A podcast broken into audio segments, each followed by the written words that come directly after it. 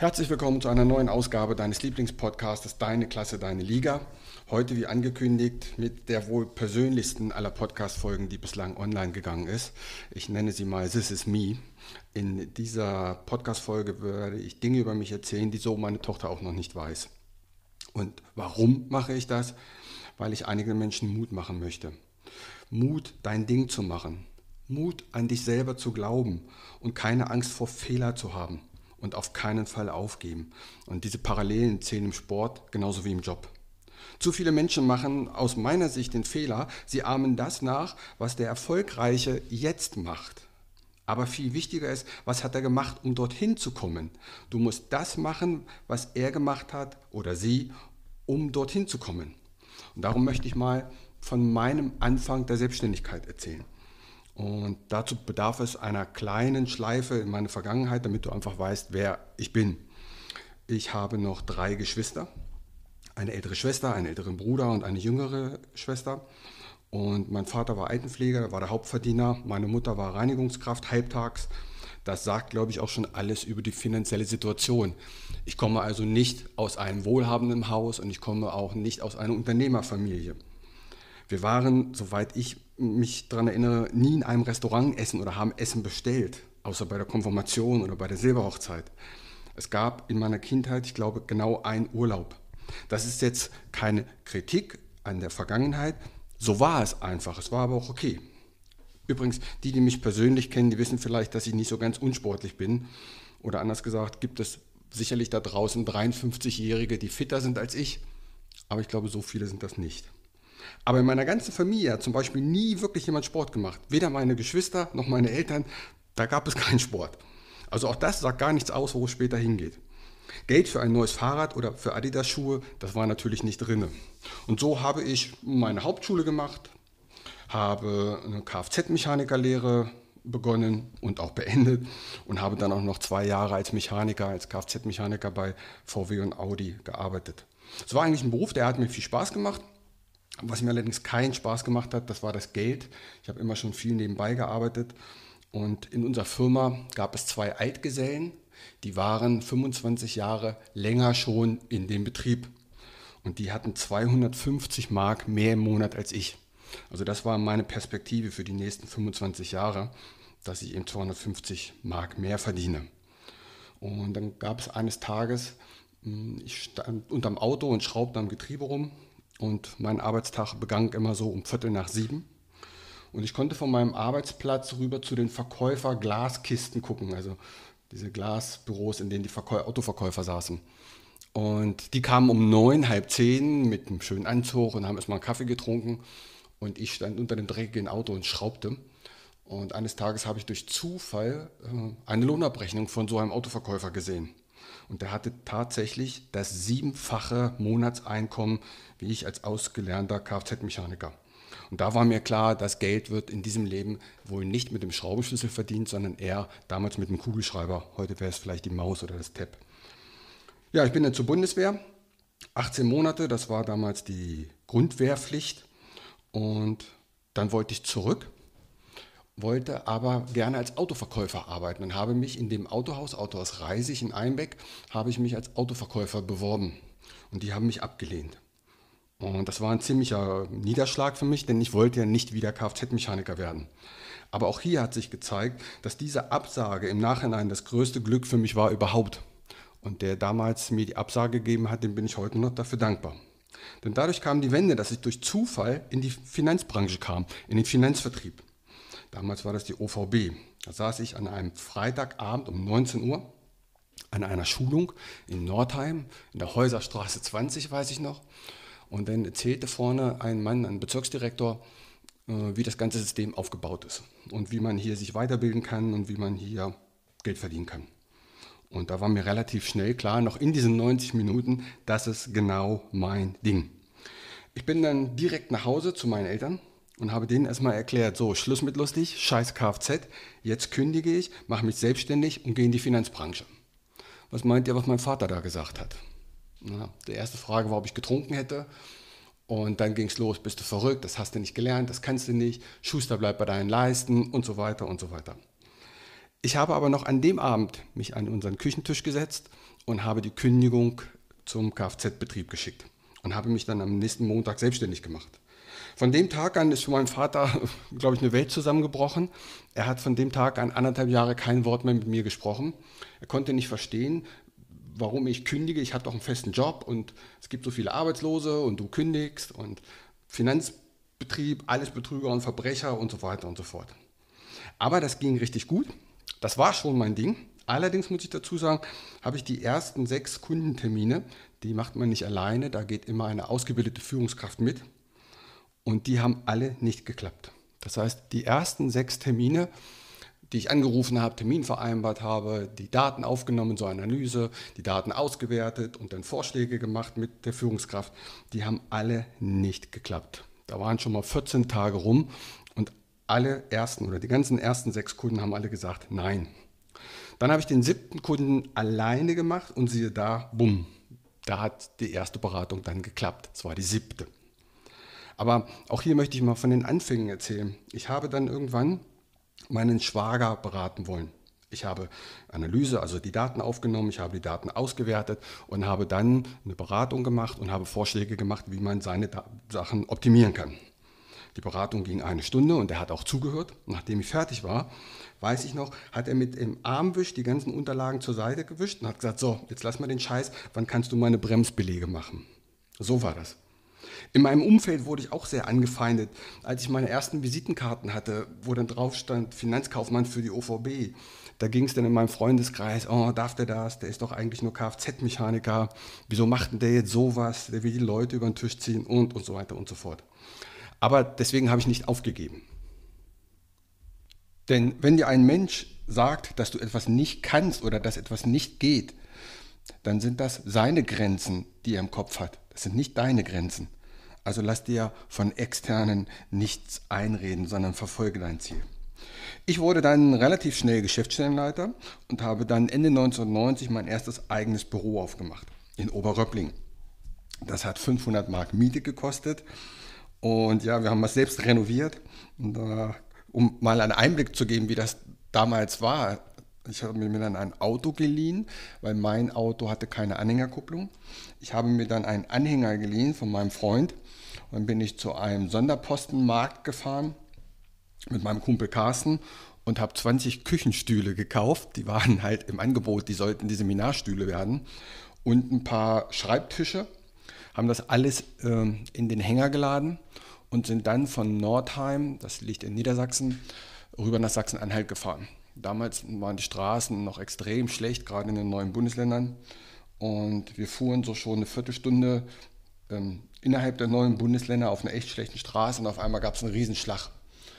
Und ich guckte Carsten an, Carsten guckte mich an und er meinte nur, der, Schreibtisch ist umgefallen. Und das konnte ich nur bejahen, das muss der Schreibtisch gewesen sein. Schaute in den Rückspiegel und stellte fest, dass kein Hänger mehr da war. Und zwar war da diese Anhängerkupplung, die war steckbar. Also die konnte man auch abnehmen. Da musste man so einen Splint reinstecken. Dieser Splint war wohl rausgefallen und somit ist dieser ganze Anhängerkugelkopf abgefallen, mitsamt Hänger und im Graben gelandet. Ja, kurz gebremst, zurückgefahren, den Hänger aus dem Graben geschoben und wir haben tatsächlich auf dieser Straße auch den Splint noch gefunden, haben das Ganze wieder zusammengebaut und sind dann weitergefahren und haben dann eben so die Möbel aufgebaut. Ähm, ich habe in der Zeit dann angefangen, meine ersten Seminare zu geben ich habe zwar noch kein Seminar bis zu dem Zeitpunkt gegeben, aber schon bei einigen teilgenommen. Klar, wir wurden ja auch ausgebildet. Und ähm, auch hier mal ein Beispiel, wie das eine Anfangszeit ablief. Ich habe mir dann einen Tisch selbst gebastelt aus Bretter aus dem Baumarkt und da habe ich den Tageslichtprojektor draufgestellt, der sogenannte Proki. Für die junge Generation, die gar nicht mehr weiß, was ein Tageslichtprojektor ist, das ist ein Gerät, da kann man Folien drauflegen und die werden dann an die Wand gestrahlt, der Vorläufer vom Beamer. Ähm, jetzt hatte ich aber diesen Tageslichtprojektor nicht, denn das Ding kostete damals schon 500 Mark und so viel Geld habe ich nicht. Also habe ich einfach große Zeichenblockblätter an die Wand genagelt, so wie so einen großen Abrissblock. Und habe dann mit dem Filzschreiber, nachdem der Seminarraum voll war, habe ich eben angefangen, die Erklärungen auf diese Blätter zu malen, ähnlich wie ein Flipchart, ein selbstgebauter Flipchart, und habe so die Blätter abgerissen. So fing alles an. Also absolut äh, primitiv will ich nicht sagen, aber halt einfach aus, aus dem einfachsten Ding haben wir eben was gemacht. Denn wir wollten einfach, oder ich wollte einfach anfangen. Und auch das ist eine, eine Regel, die in der Geschäftswelt häufig benannt wird, dieser Start before you're ready. Das heißt, fang einfach an, egal wie, denn dann findet sich der Weg auch von ganz alleine. Ich habe dann noch ein Beispiel, wie wichtig es ist, einfach anzufangen, auch wenn es noch nicht perfekt ist.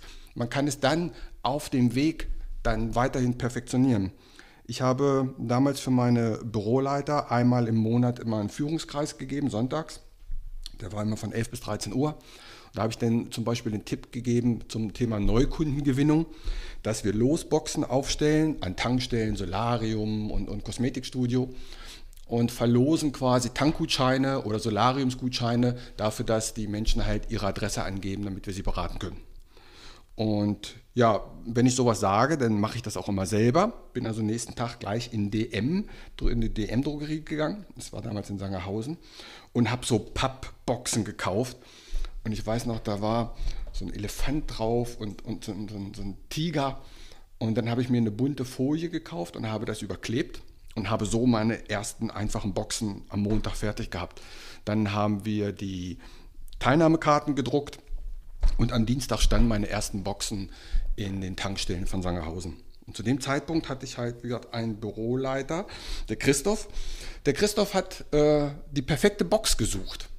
Und er hat tatsächlich vier Wochen lang eine perfekte Box gesucht und hat dann eine Plexiglas-Box gefunden, die sah echt cool aus, wo man also genau auch sehen konnte, wie viele Gewinnscheine sind jetzt schon in der Box drin. Aber das hat vier Wochen gedauert. In diesen vier Wochen hatte ich mit meinen Pappmaché-Boxen, hätte ich beinahe gesagt, schon die ersten fünf Kunden gewonnen. Und habe dann in dem weiteren Zug mit dem Geld, was ich da verdient habe, mir auch eine schönere Box gekauft. Also fang einfach an mit einer Sache und perfektioniere nicht und sag, erst muss ich noch das haben, erst muss ich noch das haben. Nein, fang einfach an. Die ersten Podcast-Folgen zum Beispiel hier, die habe ich einfach mit meinem Handy aufgenommen. Also, wenn man einen Willen hat, dann geh deinen Weg und mach weiter. Übrigens mal, wie die Zeit damals ablief. Das Büro, die Bürozeiten, war montags von 10 Uhr bis Dienstags 22 Uhr war ich da. Dann sind wir wieder nach Hause gefahren. Ich habe ja zu dem Zeitpunkt noch in Einbeck gewohnt und das Büro war in Sachsen-Anhalt, in Sangerhausen. Das war so eine gute Stunde bis 90 Minuten Fahrt. Und dann haben wir immer, zu dem Zeitpunkt gab es auch keine Hotels da. Das heißt, wir haben immer in irgendeiner Ferienwohnung oder, oder Montagezimmer, da haben wir dann immer übernachtet. Also montags hin, sodass wir um 10 Uhr das Büro machen konnten, einmal übernachtet. Dienstags hatte ich immer noch mein Meeting von 19 bis 21 Uhr. Dann noch mit Mitarbeitern essen gegangen. Dann nach Hause gefahren, dann war man so irgendwie gegen 0 Uhr Dienstagnacht zu Hause. Mittwoch haben wir dann zu Hause die Sachen gewaschen und ein paar Sachen erledigt und sind Donnerstag früh wieder los, damit wir um 10 Uhr wieder im Büro waren. Dann Freitag, Samstag noch da gewesen, Samstag 18 Uhr nach Hause, dann war man so 20 Uhr, 19.30 Uhr war man Samstag zu Hause. Dann hat man Sonntag frei gehabt und Montag ging es wieder los. So war die Zeit damals. Und wie gesagt, war echt schwierig, weil die ganze Infrastrukturen waren drüben halt, drüben, drüben meine ich die neuen Bundesländer, die waren einfach noch nicht so. Und das haben wir sechs Monate lang gemacht. Und dann haben wir entschieden, wir ziehen halt rüber, wir ziehen in die neuen Bundesländer. Zu dem Zeitpunkt sind viele aus den neuen Bundesländern in die alten Bundesländer gezogen. Und als ich mich dort angemeldet habe beim Einwohnermeldeamt, weiß ich noch genau, dass die Dame rief, kommt mal her, kommt mal her, hier will sie eine anmelden. Und wir haben tatsächlich die ersten sechs Monate im Büro gewohnt. Weil es gab auch keine freien Wohnungen in diesem Sinne. Das musste erstmal alles äh, erschaffen werden.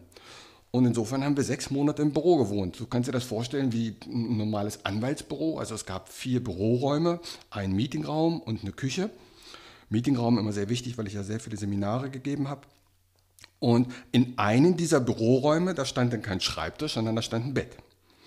Und nachdem der letzte Mitarbeiter gegangen war, abends um 22 Uhr, denn die Bürozeiten, sage ich gleich nochmal, waren immer 10 bis 22 Uhr. Dann ist man noch was essen gegangen und dann sind wir wieder zurück ins Büro und haben halt in diesem Bürozimmer geschlafen. Da gab es dann auch keine richtige Küche, es war ja nur eine Büroküche. Es gab auch kein richtiges Bad, halt wie das bei Büros so ist.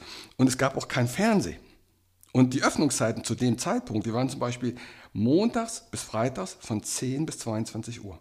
Danach bin ich immer, jeden Tag mit einem Mitarbeiter noch was essen gegangen Samstags war das Büro von 10 bis 14 Uhr auf und einmal im Monat sonntags von 11 bis 13 Uhr der sogenannte Führungskreis.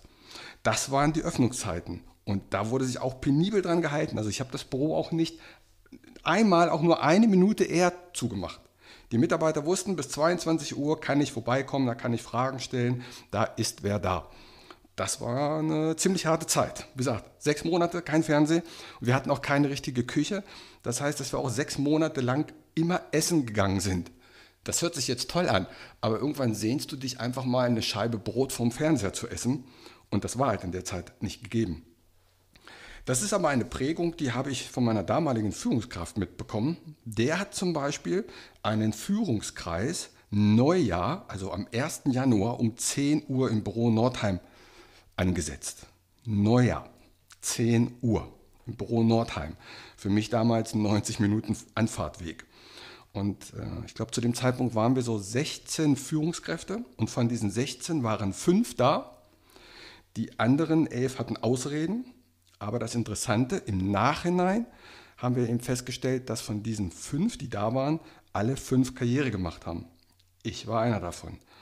Meine damalige Führungskraft wollte einfach nur sehen, wer ist bereit, den Preis zu zahlen. Also auch hier hatte ich, glaube ich, eine ganz gute Prägung. Man muss am Anfang halt Holz in diesen Ofen schmeißen, damit der Wärme abgibt. Und viele haben die Einstellung, lieber Ofen, wärme mich, dann kriegst du auch Holz. Aber das ist Quatsch. Erstmal musst du was reinfeuern und dann kriegst du später Wärme wieder raus. Also erst fleißig sein und arbeiten und dann kommt hinten auch da was ordentlich bei raus. Dann habe ich mir einen gebrauchten 190e irgendwann gekauft. Leider ging mein Audi Coupé, den ich davor hatte, nicht so gut weg, wie ich mir das gedacht hatte. Dann hatte ich ja mittlerweile ein Büro. Ich hatte Benzin, ich hatte Telefonkosten Damals, sei es mal denen gesagt, war Telefon ein ganz großer Kostenfaktor bei den Büros, denn da gab es halt noch ganz andere Tarife, als es heute gab. Es gab ja da auch noch keine Handys 1990. Ähm, es fing dann an mit den ersten Motorola-Knochen und dann hatte man so im Monat schon mal 1000 Mark Telefonkosten. Das war an sich normal. Also die Kosten wurden langsam mehr. Und dann kam der Tag, der alles veränderte. Damals gab es die Abrechnung alle 14 Tage, das heißt eine Provisionsabrechnung gab es alle 14 Tage und da war ein Ordercheck dran. Ordercheck heißt, du musst bei der Bank abgeben, hinten unterschreiben und dann kannst du ihn bei der Bank einlösen. Demzufolge war ein Check gekommen über 1013 Mark, war also gerade nicht, nicht einer der tollsten. Und wir waren, es war ein Mittwoch und wir waren in Einbeck, denn ich hatte meine Bank, die Sparkasse, immer noch in Einbeck. Und ich weiß noch genau, meine Frau blieb im Auto sitzen und ich bin rein zur Bank, zum Schalter, habe den Check abgegeben, habe auf der Rückseite unterschrieben und im Rausgehen hole ich mir bei dem Kontoauszugdrucker noch meine Kontoauszüge. Ich stecke die Karte rein und der Automat fängt an zu rattern, die üblichen Nadeldrucker, ratter, ratter, ratter. Die Kontoauszüge kommen raus, ich ziehe sie raus und im Gehen, während ich die Sparkasse verlasse, gucke ich auf die Kontoauszüge und ja, das war schon ziemlich beängstigend. Ich hatte einen Dispositionskredit, also einen Dispo-Kredit von 2000 Mark und mein Kontostand zu dem Zeitpunkt war 32.000 Mark minus im Soll. Ich war 32.000 Mark im Soll. Und wenn man den Dispo überzieht, dann wird es nochmal richtig teurer. Und so hatte mir die Sparkasse auf diesem Kontoauszug 1040 Mark Sollzinsen belastet. Ich hatte also gerade mehr Sollzinsen, als ich Geld verdient habe. Und ich kam zurück, öffnete die Autotür, es hatte geregnet, ich weiß ganz genau, setze mich hinter das Lenkrad und Heike, meine Frau, fragte gleich, was ist denn los? Und äh, ich gab ihr den Kontoauszug und sage so, jetzt ist es vorbei. Ich, ich habe nicht mal genug Geld verdient, um die Zinsen zu bezahlen. Ich sage, was sollen wir jetzt tun? Entweder haben wir die Möglichkeit, dass wir alles verkaufen und die nächsten Jahre zahle ich dann die Schulden ab oder wir geben Gas. Das sind die beiden Möglichkeiten. Welche Entscheidung glaubst du, habe ich getroffen? Richtig, ich habe Gas gegeben. Aber das Wichtige ist, ich habe es nicht wegen des Geldes getan, sondern wegen der Verwandtschaft. Insbesondere der von meiner Frau. Denen wollte ich nicht die Genugtuung geben. Von wegen haben wir doch gleich gesagt, der Mechaniker mit der Hauptschule und, und, und, und. Ich wollte den Menschen nicht die Genugtuung geben, die gesagt haben, der schafft es sowieso nicht. Das war mein Antrieb. Und dann habe ich Gas gegeben. Und nebenbei bemerkt, drei Monate später war das Konto im Plus. Wie sagt man so schön, Diamanten entstehen unter Druck. Die Stimmen der alten Kfz-Kollegen drehten sich auch langsam von den ersten Stimmen, na, hast du wieder einen über den Tisch gezogen, in die Richtung, hast alles richtig gemacht. Ich will ja auch nicht ewig alt werden. Ich wurde dann Geschäftsstellenleiter innerhalb der Firma, Bezirksleiter, Bezirksdirektor. Ich war zu dem Zeitpunkt der jüngste Bezirksdirektor in Deutschland im Finanzvertrieb. Ich wurde noch Regionaldirektor und Landesdirektor. Und in der Spitze waren es zehn Standorte und an guten Monaten haben wir 500 Anträge vermittelt mit über 112 aktiven Mitarbeitern. Mein Arbeitstag war aber auch nicht ohne. So habe ich in den ersten drei Jahren keinen Urlaub gemacht, weil du kannst ja ausrechnen, bei zehn Standpunkten, äh, zehn Standorten, ich hatte, dienstags gab es immer ein Meeting, ein Fachmeeting von 19 bis 21 Uhr. Freitags waren die Infoseminare von 19 bis 21 Uhr für neue Teilnehmer. Samstag waren die Arbeitskreise von 10 bis 13 Uhr. Dann sonntags die Führungskreise und dieses Programm an 10 Standorten. Es gab Tage, da habe ich drei Seminare am Tag gehabt. Vorstellungsgespräche natürlich auch noch und so weiter. Ja, und dann habe ich ihn durchgezogen. Wie gesagt, drei Jahre kein Urlaub. Dafür habe ich das Flugzeugbeispiel. Wenn du Pilot eines Flugzeugs bist und stehst auf der Startbahn und der Tower hat das okay gegeben, die Landebahn ist frei, vollgetankt, wie viel Gas gibst du? Richtig, du musst Vollgas geben, bis der Vogel abgehoben ist und oben ab einer gewissen Höhe, dann kann man, glaube ich, ein bisschen Gas zurücknehmen. Aber am Anfang musst du Vollgas geben. Viele machen einen Fehler und sagen, ich probiere mal, ich gucke nur mal und geben nur Halbgas. Nur mit Halbgas wird der Vogel nie aufsteigen. Und irgendwann ist die Startbahn zu Ende, dann nehmen sie Gas zurück und fangen wieder neu an. Neuer Job, neuer Versuch. Und wieder heißt es, ich probiere mal. Wieder wird nur Halbgas gegeben. Wieder endet die Landebahn dann irgendwann, weil mit Halbgas hebt der Vogel nicht ab. Dann kennt man den Zaun ja schon, man dreht wieder um und macht einen neuen Job und das sein ganzes Leben lang. Also, wenn du Erfolg haben willst, egal wo drin, dann musst du drei Jahre Vollgas geben. Einen anderen Weg geht es nicht.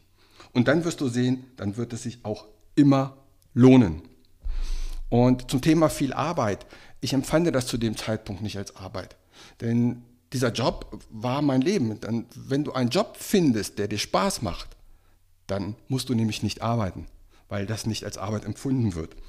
Und das war einfach mein Leben. Ich brauchte keine Freizeit. Meine Mitarbeiter waren meine Familie und war, war eine herrliche Zeit.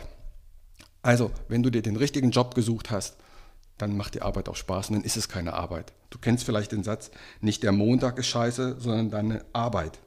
Denn gute Arbeit macht eben Spaß. Ja, das soweit mal ein Einblick in die Anfänge meiner Selbstständigkeit.